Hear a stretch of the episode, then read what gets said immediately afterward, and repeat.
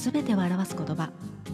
この配信ではロンドンでホメオパシーを学びホメオパスレメディ選択科として活動している私がホメオパシーやフラワーエッセンスヒーリングや波動といった自然療法のことまた暮らしの中にあるレメディを通して自分にとっての心地よさを追求しありのままの自分を楽しむことにつながるような日々の気づきや情報をシェアしています。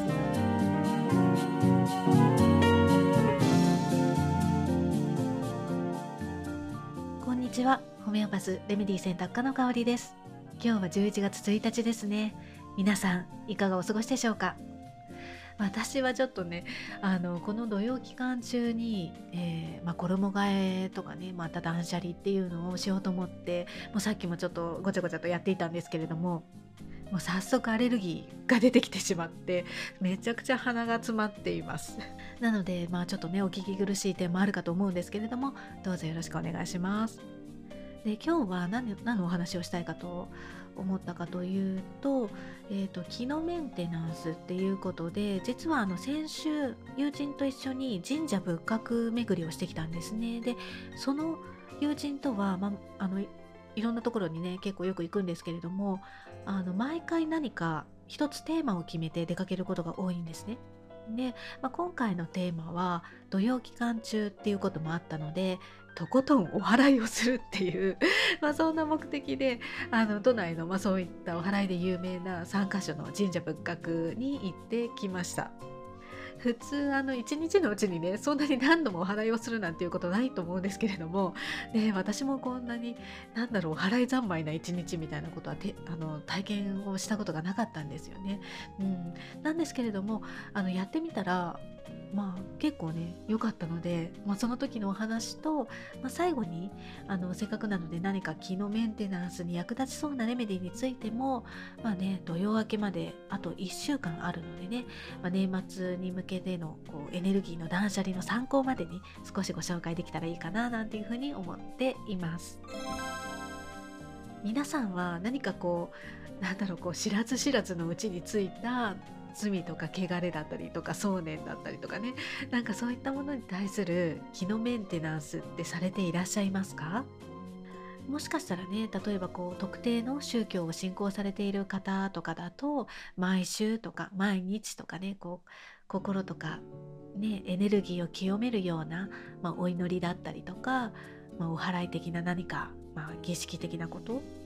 うんまあ、わからないですけれども、ね、そういったことがあるかもしれをねやってらっしゃるかもしれないですよね。うんまあ、私の場合は、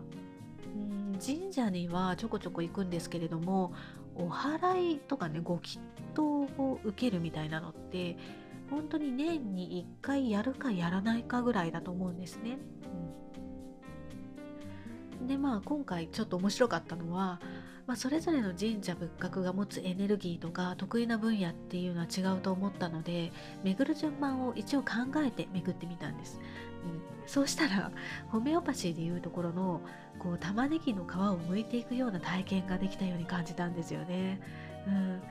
あのまあ、ご存知の方もね多いとは思うんですけれどもよくホメオパシーではこう外側肉体の問題から内側魂とか本質とかカルマとかねそういったレベルまで玉ねぎの皮を剥いていくようなイメージでこう癒していくことができるものなんていうふうにね表現されてされることがあるんですけれども、うん、まさにこの今回のねお祓い巡りもそんな感じでまず初めの神社でこう自覚しているもうすでにね意識さしているレベルでの、まあ、幸いだったりとか、まあ、汚れ的な ものを清めてでその後の神社で知らず知らずのうちについた、まあ、薬剤っていうのかなを取り除いて、まあ、本来持っている運勢に戻してで人生を良い方向に導いていくっていったような、まあ、そんなご祈祷をされてる神社があったので、まあ、それを受けてで最後に音っていうね力強い波動を使って細胞レベルから、うん、なんかこう役をその音の波動とか振動で奮い落としてで自分の願いを書いたこうバチを使ってねこう太鼓を叩くっていうことができたのでその太鼓を叩くことでまあ、そのこのね住職さん曰くですけれども、えー、煩悩を断ち切ってで強くその、えーと、願いを打ちつける、まあ、音を通して上に届ける、まあ、感じる。みたいなね。そんなあのことだったんですけれども、うん、でまあそういったね順番で、えーと、巡っていったらこうだんだんとこう自分が気になっていることとか望んでいるものは何かっていったことがこの 3, 3つのあの3箇所の、えー、社務所で毎回こう声に出して、ね、伝えたりとか文字に書いたり、まあ、しなくちゃいけなかったので、まあ、しているうちにだんだんそれがクリアになってきてでそれだけでも自分の中では結構な気づきがあったりとか、うん、気持ちが軽くなったような気もしたんですよね。であの面白かったのがたまたまだと思うんですけれどもあの旅の始めと終わりにおみくじを引いたんですよ。でそうしたら最後に大吉を引いたのであなんか払われた気がするみたいなね そんなね確認にもなったような気がしましたね。うんまあ体とか心の中に溜まったものに対しては例えばこう重金属デトックスだったりとか感情デトックスだったり結構定期的にレメディーを使ってやってらっしゃる方もねいると思うんですけれどもこういったなんかこう知らず知らずのうちに溜まるような、ね、不要な気とか、まあ、想念とか罪汚れ的な なんかそういったものを払うっていうのは特になんかこうね自分が気になることがないとなかなかそれだけのために例えばレメディーを取るとかっていうことはねしないと思うんですよね。でもやっぱりこう不要な気っていうのもね溜まってくるとエネルギーがすっごく重たくなってきてでそれが心とか体に悪影響をね及ぼすなんていうこともあるのでうんなのでまあ心とか体に症状があの出る前、まあ、悪影響を及ぼす前にえこういった気の断捨離っていうのかな気のメンテナンスっていうのを、ね、心とか体のメンテナンスとかあとはクローゼットの中のねこう断捨離とか、ね、と同じように季節の変わり目ごとなんかにねやるのもいいのかななんていうふうに思いました。まあ、そう考えるとやっぱりこの土曜ってねなんか次への季節への準備期間なので、ね、ぴったりかもしれないですよね。うんまあ、別にこうお祓いとか祈祷的な そんなものとかあとはレメディーとかじゃなかったとしてもあの知らず知らずにね溜まったそういった誇りを払ったりとか背負ってしまったようなものを下ろしに行くようなあの場所とか時間っていうのをね作ってみるだけでもあのすごくね気分転換になって、ね、軽くもなるし、うん、あのいいんじゃないかななんていうふうに思います。でまあこういう話をするとねこう薬剤を払いのけるようなそんなホメオパシーのレメディーはないんですかみたいな風にねあの聞かれることもあるんですけれども何か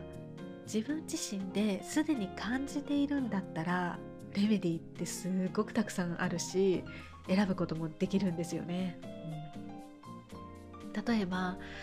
霊的だったりとかエネルギー的、まあ、磁場的なそんな影響を受けやすいとか、まあ、人との境界線がなかなか引けなくって、まあ、人からの影響を受けやすいとかね、ま、そんな傾向のある人っていうのは例えばレメディキットの中で言えばフォスフォラスっていうねレメディーも合うだろうしただそうまあ他にもいろいろあるんですけれどもやっぱりこう自分で気づいていないものに関してはレメディって選びようがないんですよね。うん、でそれだったら例えばこ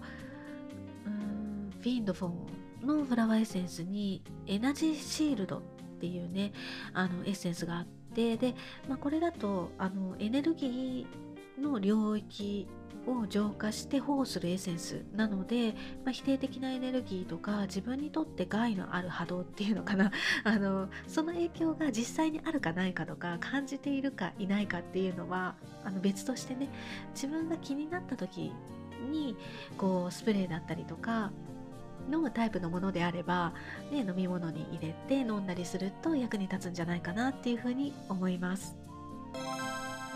はい今日は土曜期間ということで次への季節に向けて心とか体のメンテナンスに加えて、まあ、気的なものもねすっきりあのできるようなことやあとは役立ちそうなレメディーとかねエッセンスを2つご紹介をしてみましたそれではまた。